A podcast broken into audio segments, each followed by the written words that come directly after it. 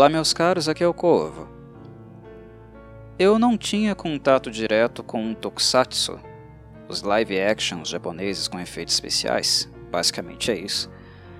Eu não tinha contato direto com eles desde a minha infância, infância e pré-adolescência, eu acredito. Eu acho que o último Tokusatsu que eu tive contato foram os Power Rangers, e ali na minha pré-adolescência. Power Rangers, lembrando a vocês, uh, pelo menos o original, a primeira temporada de Power Rangers, na verdade foi uma produção híbrida. Na verdade, as cenas de batalha foram completamente reaproveitadas de uma produção japonesa. As cenas americanizadas, né, com um elenco americano, são apenas aquelas onde nós vemos os jovens sem os trajes, mas a primeira temporada de Power Rangers é completamente japonesa, tá? Para quem não sabe. Enfim, eu acompanhei os Power Rangers por alguns anos, né? Algumas versões uh, do Tokusatsu e creio que este foi o último que eu vi.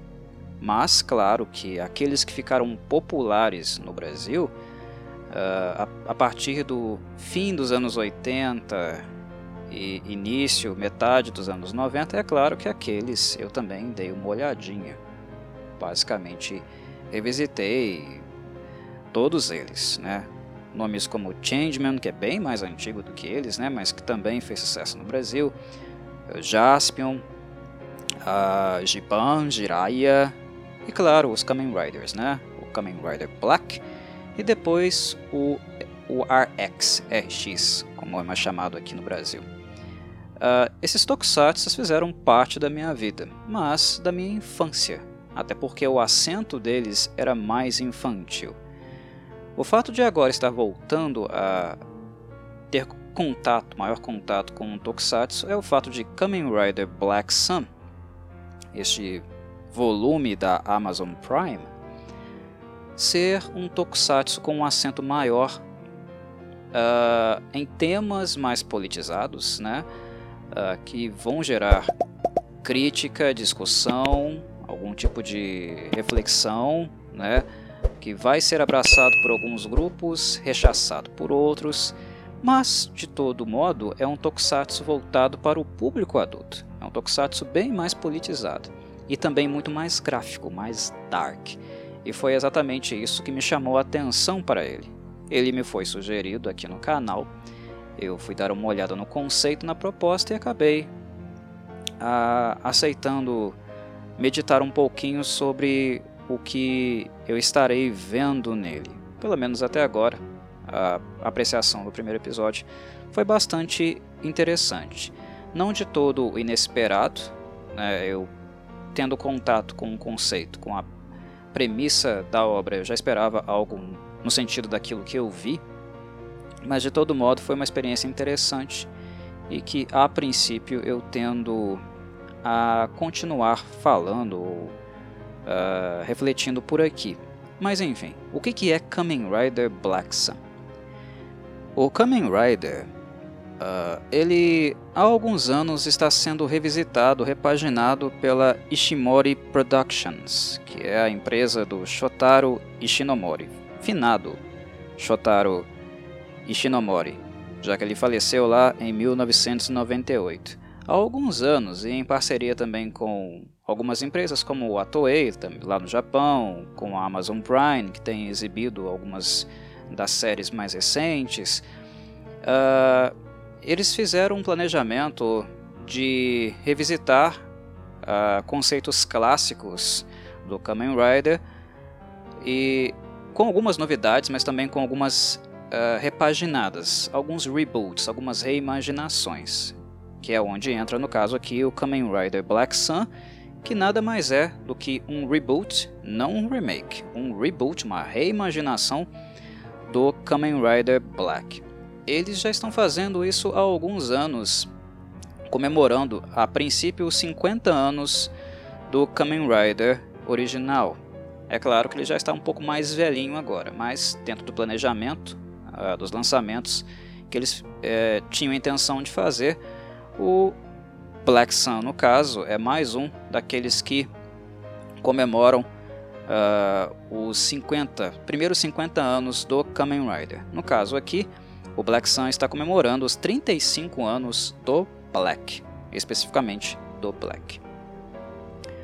Bem, uh, de cara, por ser um reboot, não esperem que a história que vocês vão encontrar, o roteiro que vocês vão encontrar, uh, tenha alguma relação com aquilo de nostálgico né, que aqueles que assistiram Black carregam. Uh, não é uma série muito preocupada em fazer algum tipo de afago e revisitar, uh, dar vida a memórias infantis que o público do Kamen Rider Black, principalmente o brasileiro, né, uh, tem.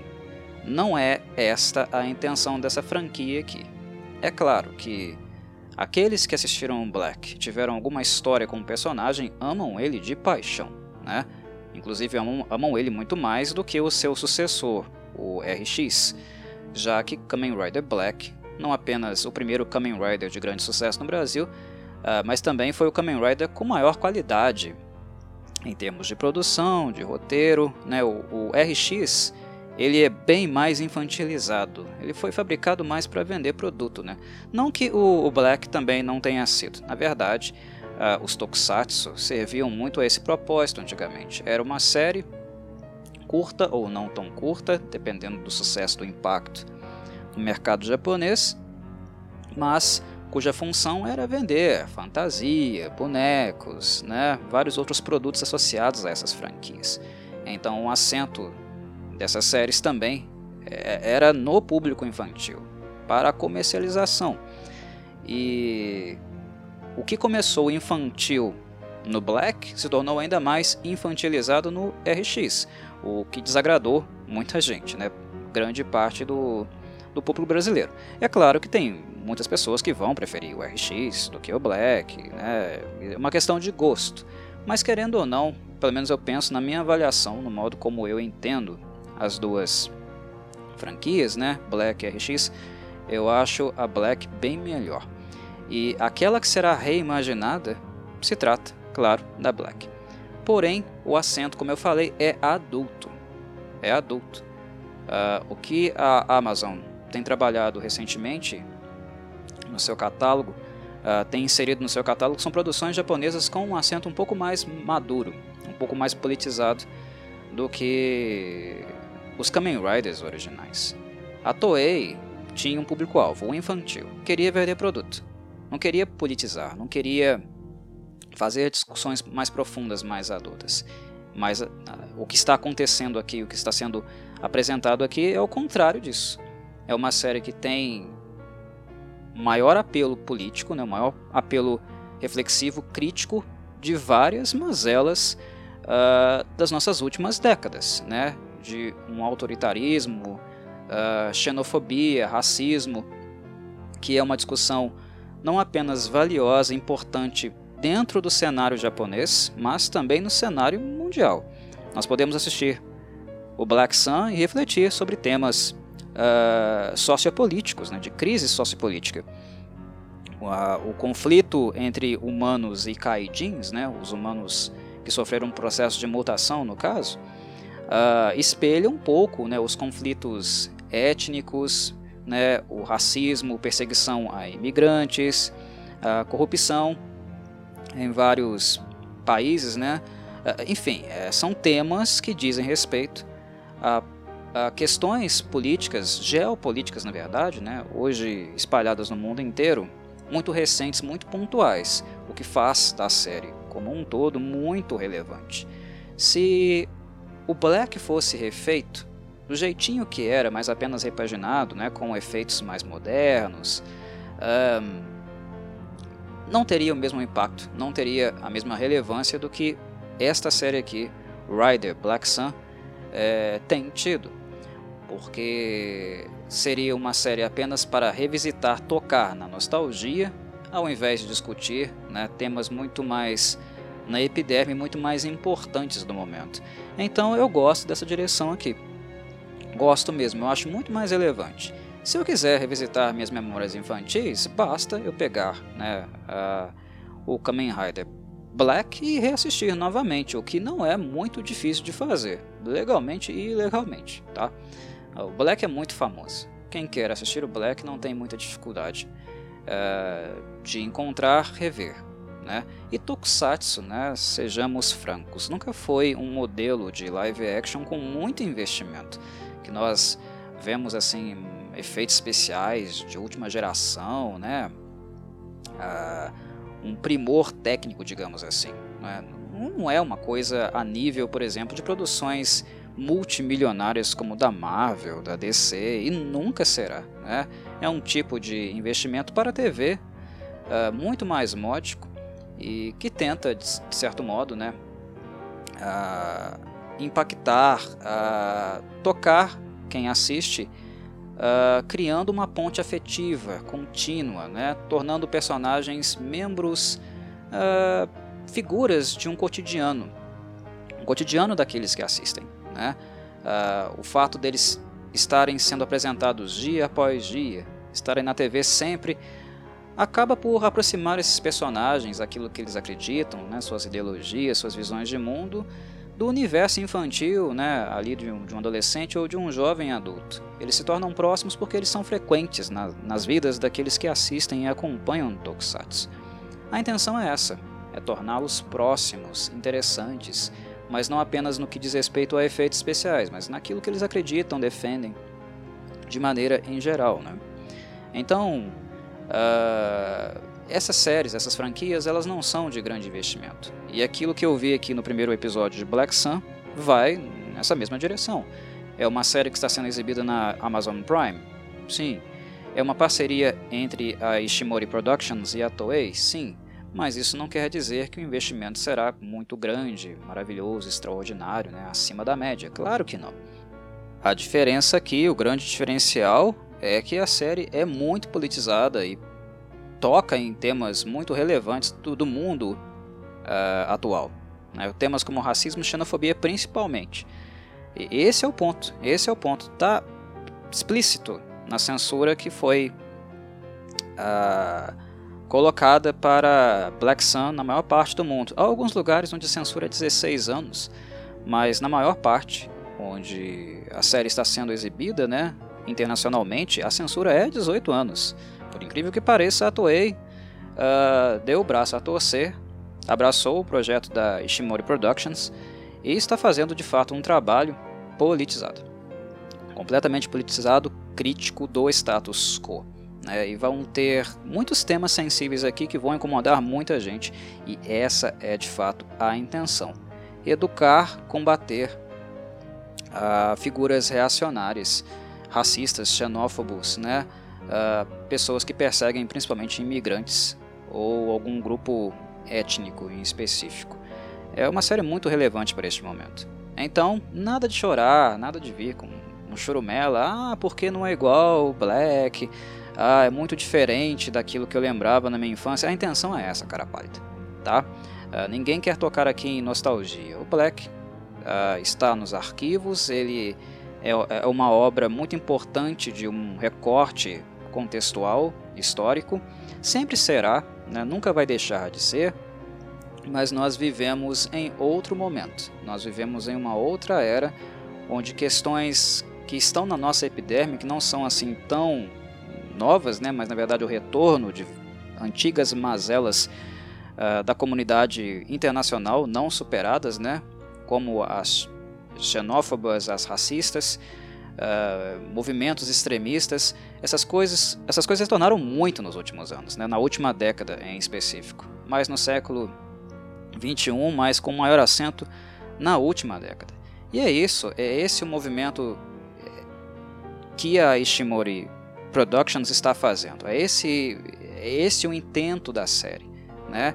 de retornar com um Kamen Rider preocupado com o momento histórico que nós vivemos. Esse é o papel da série, não de né, uh, ressuscitar defunto, não de revisitar nostalgia, né, de afagar nossas memórias infantis. E No meu entendimento, esse movimento é muito mais satisfatório e pertinente. Há quem vai dizer: ah, mas essa série não tem nada a ver com a visão do Shotaro Ishinomori. Não mesmo? Pois bem, para quem não sabe, mesmo que os Kamen Riders originais e até mesmo Black tivessem um acento muito mais forte no público infantil, eles nunca foram a ideia, a premissa, o grande sonho, o verdadeiro sonho, intenção do Shotaro Ishinomori. Jamais. Na verdade, ele apresentou seu Kamen Rider, trabalhou, produziu dentro da indústria uh, séries voltadas para o público infantil, porque era aquilo que dava para fazer. Ele não era dono, proprietário, né? ainda né, de empresas que pudessem produzir independentemente franquias do Kamen Rider. Ele precisava de apoio, precisava de outras empresas que fornecessem subsídios. E é claro que empresas, no geral, elas tinham interesses comerciais. Elas nunca veiculariam no Japão, especialmente no Japão dos anos 70 e anos 80, séries tão violentas e tão críticas ao status quo como a Black Sun aqui está sendo. Jamais. O Japão é um país muito conservador, tradicionalista, uh, que não gosta, na verdade, de colocar o dedo nas próprias feridas, né? Que eles se autoprovocaram e provocaram nos outros, né? Lembrando que o Japão foi aliado da Alemanha nazista, foi aliado da Itália fascista, né? Lembrando que o Japão ocupou a China, que o Japão jamais se desculpou, tá? Se desculpar, apenas dizer nós fomos culpados, nós causamos mal a você, Coreia do Sul, né? Nós uh, pedimos desculpas aos crimes de guerra que nós cometemos contra a Coreia do Sul. O Japão jamais se desculpou pelos crimes de guerra, pelos crimes que cometeu na Segunda Guerra, coisa que os coreanos, por sinal, ainda se ressentem, né? É claro que os dois países têm é, relações diplomáticas, né? são países que têm, uh, não têm conflitos entre eles, mas que uh, até hoje a relação deles é um pouco abalada por causa da postura do Japão de jamais reconhecer seus crimes, seus erros, né? aquilo que há de mais podre dentro de sua cultura. Então, tradicionalmente, a TV japonesa, né, a Toei, não era uma empresa de ficar colocando o dedo na ferida e pintando o Japão né, com o sangue que os japoneses derramaram, né, com as barbaridades que eles causaram, provocaram ao mundo. Muito pelo contrário. Né? Inclusive, uma série como essa aqui, uh, como a Black Sun, que trata de temas como o racismo e a xenofobia dentro do contexto cenário japonês, é de certo modo surpreendente, né? porque é uma coisa que eu não esperaria de jeito nenhum da, da, da Toei, no caso. Não mesmo. Uh, por sinal, a Black Sun não é a primeira série adulta né, da franquia, já que a Kamen Rider Amazons já teve esse assento, mas a maneira como está sendo politizada, né, o comentário social que existe em Black Sun, para mim surpreende não do ponto de vista da Ishimori Productions, mas do ponto de vista da Toei, já que é uma parceria, é algo que eu esperava, esperaria da Ishimori Productions e não da Toei. E o que eu queria falar nesse sentido, voltando né, a esses pontos, é que quem acha que as séries clássicas não eram politizadas por causa do Shotaro Ishinomori está completamente equivocado. Vocês devem se lembrar de um filme chamado Shin Kamen Rider, que é de 1992. É um filme bem, bem violento e que na época em si ele foi bastante controverso, né? ele não foi muito bem aceito, recebido não. Mas vocês se lembram, devem se lembrar, eu imagino, que naquela época o Shotaro Ishinomori disse que o Shin Kamen Rider, o filme de 92, era de fato a visão mais próxima do Kamen Rider que ele realmente idealizou, não as séries infantis. Né? Em 92, finalmente, ele pôde escrever, produzir, desenvolver uma né, faceta do Kamen Rider que era mais próxima aos seus reais objetivos. Antes ele não podia, porque, é claro, ele não tinha dinheiro para poder fazer isso. E se ele quisesse né, ter uh, algum tipo de vida profissional, se manter, se bancar, né, ganhar o seu pãozinho de cada dia, ele tinha que se submeter aos ditames, né, às políticas das emissoras, das produtoras que uh, resolveram investir no Kamen Rider. Kamen Rider precisou atingir um sucesso estupendo, né, de muitos, muitos anos na praça, até uh, chegar um momento que o Shotaro Ishinomori realmente pudesse fazer criar algo mais próximo da sua visão original. Esse Kamen Rider aqui, o Black Sun, é mais próximo desse original? Sim. Embora o Shotaro ele tenha morrido, falecido em 1998, eu imagino, eu, eu pelo menos avalio que se ele visse o que está sendo feito com Kamen Rider Black Sun, ele não ficaria desapontado, muito pelo contrário, eu acho que ele daria o aval, um sinal verde, para fazer exatamente o que eles estão fazendo aqui. Porque o Kamen Rider ele não foi idealizado para ser algo para o público infantil. Ele foi levado para o público infantil porque, querendo ou não, as séries de Tokusatsu no Japão são séries para vender outros produtos. É para, e principalmente para as crianças, né? que lembro, né, década de 70, década de 80, não tinha regulações sobre uh, anúncios que você podia fazer na, fazer na TV, né, você podia fazer marketing, publicidade para as crianças se encherem o saco dos pais para comprar produto mesmo. Não existiam leis, né, uma legislação que coibia esse tipo de coisa. Então, as emissoras, a Toei, todo mundo naquela época investia muito nisso. Ou seja, em algo que estava muito, muito longe das reais né, pretensões do Shotaro Ishinomori. Ok? E aqui, uh, por incrível que pareça, a Toei deu sinal verde né, para a Ishimori Productions investir em algo que batesse de frente com as principais mazelas né, que o público japonês, o povo japonês carrega. Não é de se espantar que Kamen Rider Black Sun não tenha sido bem recebido pelo público japonês. É isso mesmo que vocês escutaram. Né? Na Terra do Sol Nascente, uh, esta nova série não foi muito bem recebida. E por quê? Porque ela pisa nos calos, ela toca nas feridas dos japoneses, criticam elementos, né, mazelas sociais que ainda existem dentro do país, principalmente na forma como o público japonês lida com a diferença, e a diferença como um todo. Aquilo que não é tradicional, padrão, né, socialmente falando, politicamente falando dentro do Japão é perseguido, né, ou então marginalizado de alguma forma. Uh, isso é fato. No meu canal eu sempre lidei, sempre tratei de muitas obras, principalmente da arte e do, do, e do entretenimento japonês. Eu amo o Japão desse ponto de vista artístico. Eu acho aquele povo criativo demais, interessante demais. E a criatividade deles, o entusiasmo deles, uh, o trabalho criativo que eles fazem do ponto de vista do folclore, da mitologia, do cinema, da TV, da música. Vocês encontram muita coisa do Japão aqui no meu canal. Eu trago sempre muita coisa porque eu sou completamente apaixonado por eles. Eu cresci com o Japão, consumindo o Japão, o que vinha de lá.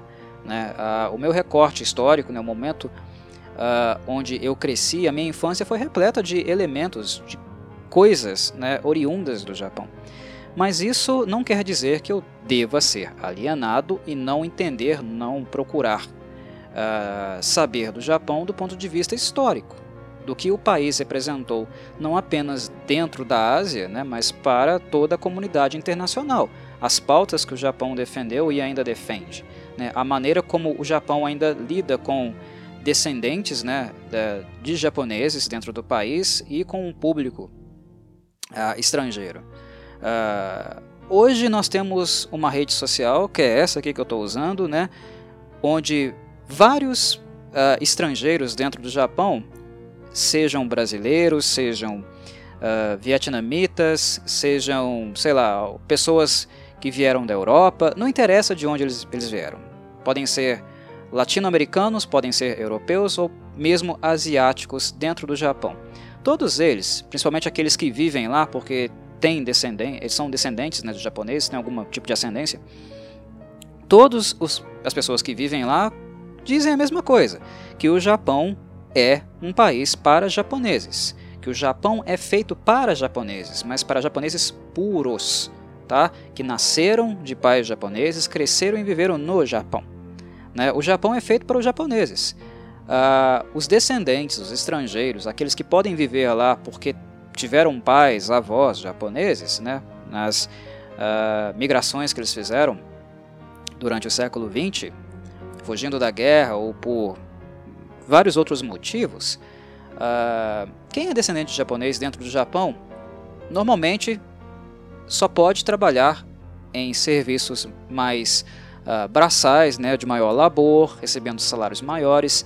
É, é, é alguém que é impedi impedido de ascender socialmente, ascender em termos de classe.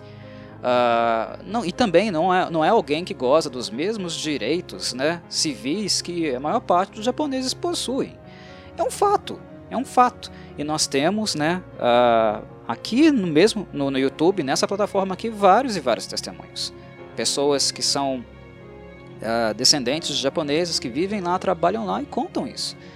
Para os japoneses, os japoneses olham para essas pessoas como se fossem um tipo de subcategoria do japonês. Os direitos não são iguais, as oportunidades não são as mesmas.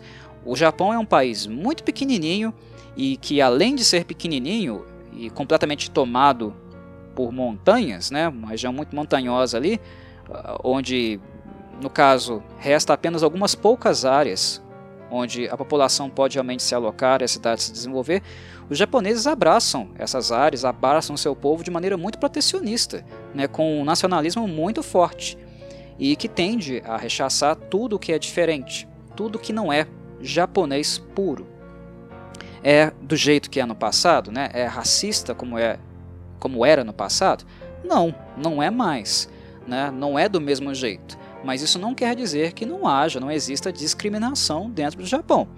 Aqui no YouTube a gente pode encontrar pessoas que vivem no Japão ou que já viveram e saíram do Japão dando depoimentos e algumas dizendo que nunca foram discriminadas no Japão, mas quase todas elas pelo menos vão dizer, vão contar alguma história de algum colega, né, algum membro da comunidade uh, uh, de estrangeiros dentro do Japão que já foi discriminado de alguma forma.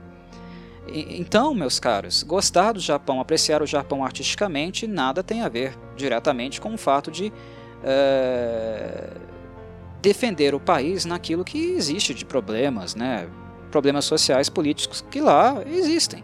Se os próprios japoneses fazem um movimento de crítica, de autocrítica né, às suas tendências, aos seus costumes, às suas mazelas não superadas, por que nós, ocidentais, nós que gostamos do Japão, não poderíamos fazer essas mesmas críticas? Vai ter gente esbravejando que tal proposta de Kamen Rider Black Sun é inadequada. Inadequada onde, cara pálida? É extremamente relevante, extremamente pertinente. É uma abordagem que bate de frente com forças contrárias muito fortes estabelecidas hegemônicas do Japão. É uma franquia uh, que historicamente não fez isso muitas vezes e agora está fazendo, e isso é de fato histórico. E para mim também histórico, levando em consideração que é uma produção, como falei, associada entre a Ishimori Productions e a Toei. É um movimento que eu espero da Ishimori Productions, né, que inclusive é japonesa também, para vocês perceberem né, que existe um Japão que é crítico. Também existe uma parte japonesa que é crítica. Né? Não é só um Japão completamente acrítico em relação às suas mazelas. Tem gente dentro do Japão que pensa, reflete sobre essas coisas. No Japão também tem pessoas uh, que pensam nos temas que estão mais sendo abordados aqui, né? que é a discriminação racial, a imigração, a corrupção. Tem gente no Japão que pensa sobre isso, né? produtoras que pensam sobre isso, que tem esse acento crítico. Mas as mais hegemônicas, aquelas que tendem a trabalhar apenas com o status quo, reforçando a, completamente a todo momento o status quo, como a Toei, uh, ver a Toei se manifestando, né, criando pontes com uma produção desse tipo aqui é um, é um momento, para mim, emblemático, para mim, marcante. É claro que eu não acompanhei tudo que a Toei fez na última década. Eu não sou assim um consumidor Toei desse jeito. Né? Pode ser que a empresa já esteja fazendo isso há mais tempo, né? não sei, não desconheço, mas para mim foi uma grande surpresa. Foi uma grande surpresa de fato, ver essa coisa acontecendo aqui. Porque discriminação, né, preconceito dentro do Japão sempre existiu.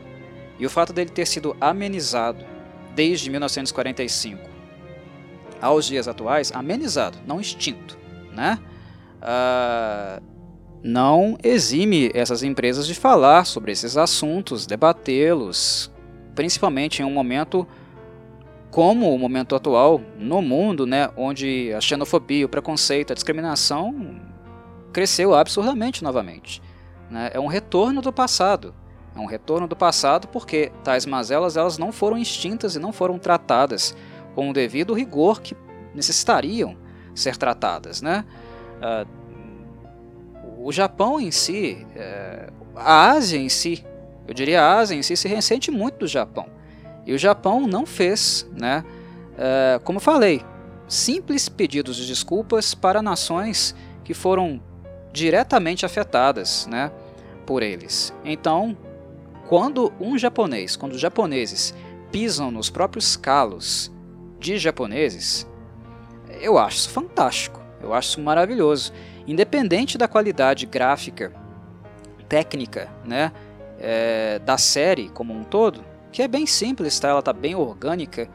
Uh, nós notamos que graficamente os efeitos não são grande coisa, mas mesmo que a parte estética da série não seja das mil maravilhas, considerando o paradigma atual, seja de muito, muito baixo orçamento, baixíssimo orçamento, uh, o comentário é fantástico.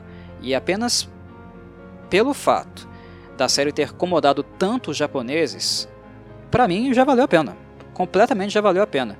E é importante dizer, o Japão não recebeu muito bem Kamen Rider Black Sun, mas a comunidade internacional como um todo, de maneira geral, a recepção foi de boa a mista, tá? Porque o comentário em si, né, a problematização da série está em conexão com elementos que existem no Japão, mas como eu falei, em outras partes do mundo também. Tá? São temas que são muito atuais. Não atuais, velhos, mas não superados, e por isso continuam atuais, né? Aqui nós vemos um conflito claro entre humanos e kaijins, que é análogo às questões sociais discriminatórias que existem no Japão e em outras partes do mundo. Né? Uh, para quem se lembra, pelo menos no conceito original da, de Black, os Kaijins, eles na verdade foram fruto de experimentos, né, de não apenas experimento, mas tortura. Né, o processo foi de tortura. Se vocês se lembram do conceito clássico, né, original do Rei da Criação, né, o, uh, o primeiro dos Kaijins em tese, tratava-se de um prisioneiro de guerra né, que foi submetido a experimentos né, do governo. E o fruto desses experimentos originou uma mutação que criou essa criatura, né, esse, esse ser, esse Kaidin chamado de Rei da Criação. A, aqui não está muito claro ainda porque, como nós vemos nas manifestações de rua, pelo menos os defensores do, dos Kaidins e daqueles que são Kaidins também, que eles dizem, acreditam, né, que estão no planeta há milhões e milhões de anos, né, que eles são uma espécie antiga. Uh, para mim, ainda não está claro, claro, eu não assisti a série inteira, assisti apenas o primeiro episódio, para mim não está claro se a série vai conduzir a, a história narrativa para, para esse lugar ou se vai ser mantido né, o conceito clássico, o conceito antigo, de que, na verdade, o, o primeiro Kaidin é fruto de um experimento, de uma tortura, na verdade, né, de um prisioneiro de guerra que ficou conhecido aí como o Rei da Criação. Os demais Kaidins, eles são fruto né, do rei da criação. Na verdade, de um extrato do rei da criação. Né? Uh, foram criados a partir do primeiro. E o que nós encontramos aqui na série é um conceito também voltado para isso. O extrato do rei da criação ele produz uh, uma espécie de alimento, né? uma substância que foi chamada de Heaven, que mantém a vitalidade, rejuvenesce, mantém basicamente a saúde dos Kaijins eles precisam dessa substância para ter para se perpetuar, no caso, né, para continuar existindo. E, claro, com a morte do, do rei da criação, é necessário encontrar um outro rei da criação, que nós sabemos muito bem, né, que ficará né, essa escolha, ela fica entre entre dois personagens que são dois personagens principais, que no passado eram o principal protagonista e o principal antagonista né, de Kamen Rider Black, uh, que era né, o Kotaro Minami, que aqui no Brasil o Kotaro ele foi chamado de Isamu, se eu me lembro bem, mas aqui eles mantêm o nome original, Kotaro Minami, que está sendo interpretado pelo Hidetoshi Nishijima, ele é o Black Sun, e o antagonista, o principal antagonista, no caso, era o irmão do Isamu, né, do Kotaro original. Que aqui há uma diferença, aqui eles são apenas amigos de infância, tá? É uma primeira grande diferença em relação à, à série original, a Black. Aqui eles são apenas amigos. Lá eles eram, em Black, no, no, na série original, eles eram irmãos adotivos. O Nobuhiko Akizuki, aqui, o, que seria o Shadow Moon, ele está sendo interpretado pelo Tomoya Nakamura. Em tese, né, eles como os portadores das, das Kingstones, eles, um deles, né, uh, em tese, claro, será no fim é, elegido como o novo rei da criação depois do, do falecimento do atual. Basicamente a série também segue por essa vertente. Há algumas né, diferenciações, grandes diferenciações, o tom é completamente diferente, como falei, né? Uh, mas uh, há alguns conceitos aqui, algumas noções que se mantêm. Mas, enfim, uh, há algumas diferenças sensíveis no que diz respeito principalmente ao Shadow Moon. Porque o, o Nobuhiko original, vocês devem se lembrar que ele não mantém a sua autoconsciência. Quando ele é transformado em Shadow Moon, ele, o que ele faz é automaticamente né, ser forçado, ser condicionado.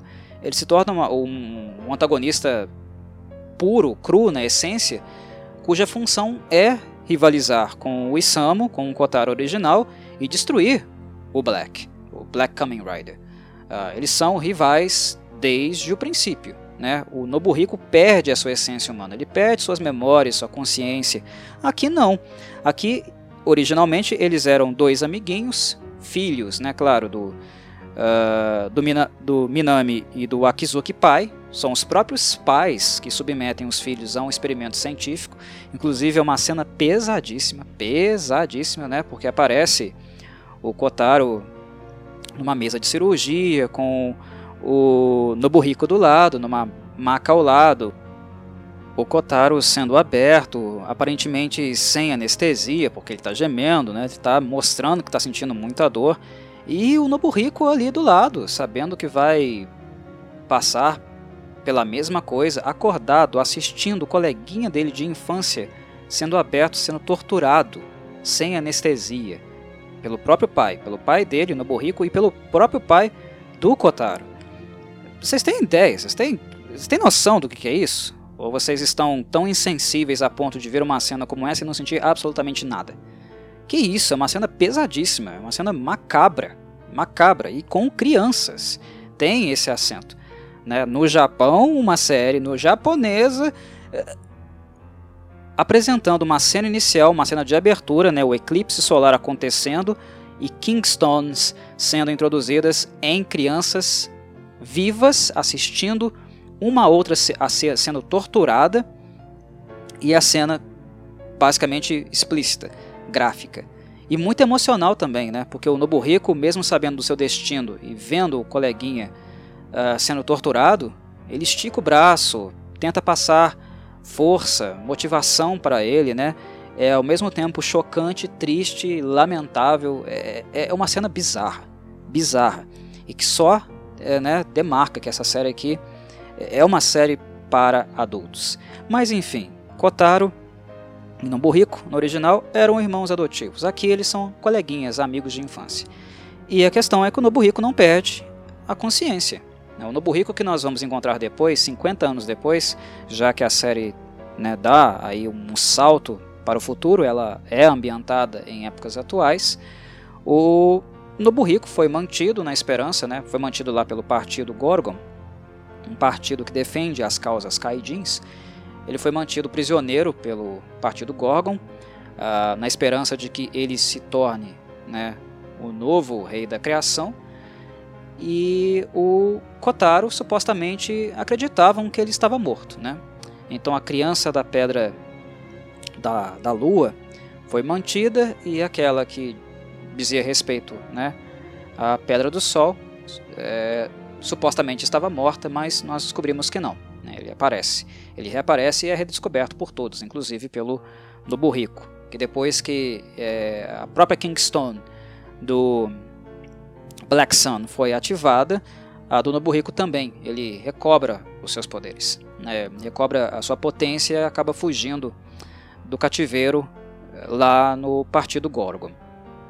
Mas enfim, a dinâmica que vai ser construída aqui, previsivelmente, vai ser uma dinâmica de reencontro, né, de uma nova amizade sendo estabelecida, mas eu penso, né, não sei, vou conferir, mas eu penso que talvez a visão de como as coisas devem ser feitas, de como a pauta dos Kaidins e de todo o preconceito relacionado a eles deve ser tratada, vai ser distinta uh, em relação ao Black Sun e ao Shadow Moon.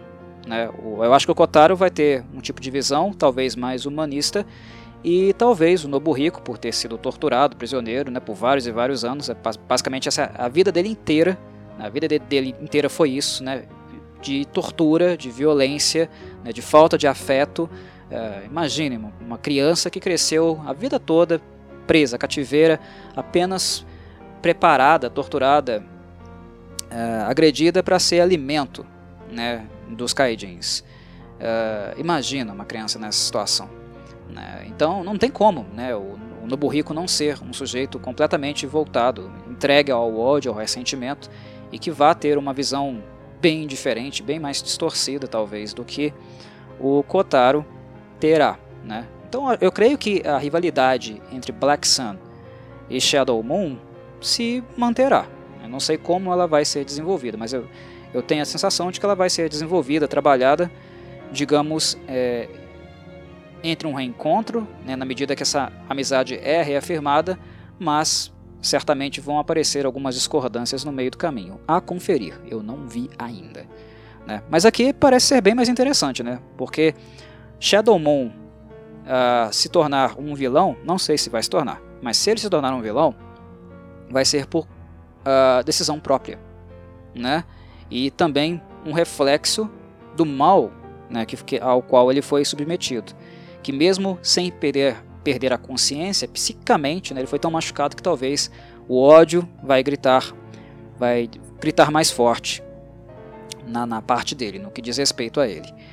Aqui o Kotaro, né, embora o Kotaro não tenha sido, nesses 50 anos, um sujeito também uh, direito, digamos assim, em termos de valores, né, em termos de ética, uh, talvez o encontro dele com uma outra personagem central em Black Sun, que é a Aoi Izumi, talvez o leve, né, de novo, né, para um caminho do bem, digamos assim, né, um caminho mais uh, dentro de uma lisura, dentro de uma visão ética mais humanista do mundo. Kamen Rider Black Sun não é uma franquia deu pra perceber claramente no primeiro episódio que não é uma franquia apenas de preto e branco, né? O bem, o mal, né? luz e trevas. Não, não é uma série que promete uma uh, um maniqueísmo, digamos assim, né? uma dicotomia.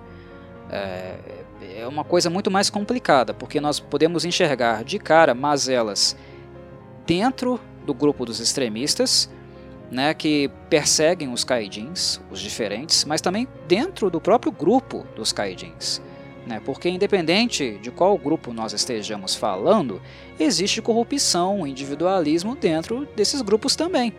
Mesmo aqueles que defendem pautas mais igualitárias, ah, esses grupos também vão ter membros com moral distorcida. Né? Uh, o fato deles fazerem parte de um grupo com consciência mais humanitária, mais plural e englobante, não quer dizer que ali no meio né, dessas pessoas que obram bem não vão ter é, pessoas com uma, uma, uma, mentalidade mais corrupta também, né? E eu acho que o próprio conceito do rei da criação dá margem para a gente refletir sobre isso, né? O rei da criação, um pobre coitado, que fica preso o tempo todo com um monte de cabo enfiado nele, uh, um extrato né, que ele produz sendo retirado do seu corpo para sustentar outros Kaijins. É um sujeito torturado, que vive na tortura, né, na clausura, né, a vida inteira, a existência dele inteira. Né? E esse também é o destino que supostamente era aguardado para o Nobuhiko, pelo menos até né, o Kotaro reaparecer. E agora o possível é, embate, né, dilema entre qual será o novo rei da criação. Isso, claro, agora vai existir. Mas a princípio, a vida de clausura do Nobuhiko, né, o que aguardava para ele era uma, uma existência que era mera continuidade daquela que ele já conhecia e vivia. Não à toa ele é muito ressentido né, e quer destruir o rei da criação, né, tudo que diz respeito a, a, a, a essa existência que ele foi obrigado né, a ter, essa existência completamente bárbara e indigna. Né?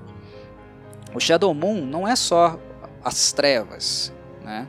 Ele foi vítima em um determinado momento, né? Da mesma forma que o Kotaro Minami, o Black Sun, também não é só luz, né? Ele foi alguém que viveu à margem da lei por muitos e muitos anos. Inclusive a gente encontra ele aqui no primeiro episódio sendo exatamente isso, sendo um cara que é cobrador de dívidas, né? Que está espancando as pessoas para para elas pagarem dívidas que elas têm, que certamente são de figuras criminosas que estão extorquindo essas pessoas. Ele é um assassino de aluguel que no primeiro episódio é contratado inclusive para matar a menina, né, a Oi Izumi, que é uma ativista de direitos humanos que também quer estender esses direitos básicos da, de vida, né, da vida para os kaidins, que também são humanos, mas humanos modificados, né? Ah, ela é alguém que vê valores, né, pressupõe uma ética também dentro dos kaidins, não é pelo fato de alguma pessoa ser diferente, que ela não pode ser ética, digna, humana, né? A tendência dos racistas, dos xenófobos, é pegar um caso isolado e estigmatizar toda uma etnia, todo um grupo, né? Eles são bem aproveitadores nesse sentido. É, eles enxergam na diferença uma ameaça, né? E eles enxergam na diferença algo a ser extirpado, algo a ser extinto. Né? O preconceito racial, étnico, ele é estúpido na sua essência. Né? A Oi não. A Oizumi é alguém que vive em ambos os mundos e conhece ambos os mundos, né? lida com ambos os mundos. É alguém que consegue ver o pior do humano em um humano, entre aspas, normal e consegue ver o melhor do humano também em alguém, né, um humano monstruoso como um Kaidin. Né, monstruoso, claro, aqui no ponto de vista físico. Ela consegue ver né, valores, consegue ver carinho, afeição, amor, né, fraternidade, empatia também nos Kaijins. Uh, e alguém que luta, né, alguém que levanta uma bandeira de igualdade. Igualdade para ambas as etnias. Né? Direitos à vida, à dignidade para ambos. Né? E aqui nós temos movimentos extremistas querendo extirpar, acabar com os Kaijins. E a série também apresenta né, uma trama interna é, corrupta e também questionável do ponto de vista humano, né, nessa, nessa engrenagem, nessa roda que mantém né, o rei da criação, a produção do extrato e assim a, a, a força, né, o rejuvenescimento, a perpetuação de alguns kaidins né, mais privilegiados. É claro que aqui também, dentro dos kaidins, no grupo dos kaidins existe né, hierarquias, classes sociais, aqueles que têm mais, né, que acumulam, enquanto outros que vivem na à margem, na pobreza, né, que são aqueles, como por exemplo a gente viu, né, o, o Kotaro Minami extorquindo, uh, enfim, tem essas questões. Então a série ela está apontando o dedo, né, não apenas para pautas segregacionistas, mas também corrupção entre aqueles que supostamente estão trabalhando para que a segregação não exista. Então a série ela está disparando para tudo quanto é lado, né, alfinetando tudo quanto é lado, isso é excelente, é muito mais do que eu esperava a princípio. Bem, bem, bem interessante de fato. O Kotaro, no caso aqui, ele não está sendo colocado como um paladino da justiça, ele é alguém com muitos erros e que talvez o contato com a Aoi Izumi possa humanizá-lo mais, torná-lo novamente uma figura mais empática, uh, mas é algo que, é claro, eu vou ter que assistir para descobrir mas o fato de não ser uma série, né, uma franquia uh, que nós possamos dizer que é o, a, a, luz contra as trevas, né, essa, esse, maniqueísmo, dicotomia, já é algo que a deixa bastante diferente e também um pouco muito mais madura, na verdade, né, do que Kamen Rider Black. Dizer que do ponto de vista da produção, as cenas, as coreografias são melhores, não sei. Vou ter que assistir ainda para poder conferir, né? Se a coreografia é melhor, se a produção é melhor, claro, respeitando cada paradigma, cada época e o que era possível fazer em cada uma. Uh, vou ter que ver ainda para descobrir. Os efeitos especiais são muito módicos, mas satisfatórios dentro daquilo que a gente espera de um tokusatsu, como eu falei lá no princípio do podcast. Nunca foram produções né, com grandes efeitos mirabolantes, nunca serão. Mas enfim, a coreografia é algo que dá para avaliar, né? O texto é algo que dá para avaliar. Esse aqui é muito mais maduro, muito mais maduro, claro, do que a série original Black, que era uma série voltada apenas para o público infantil e que foi muito mais, né, em termos de roteiro, é, empobrecida quando migrou, teve a sua sequência com o RX. Mas enfim, eu acho que do primeiro episódio foi esses pontos aqui os que mais me marcaram. Vou continuar com a série e ver no que dá. Um abraço a todos e saudações, Corvides.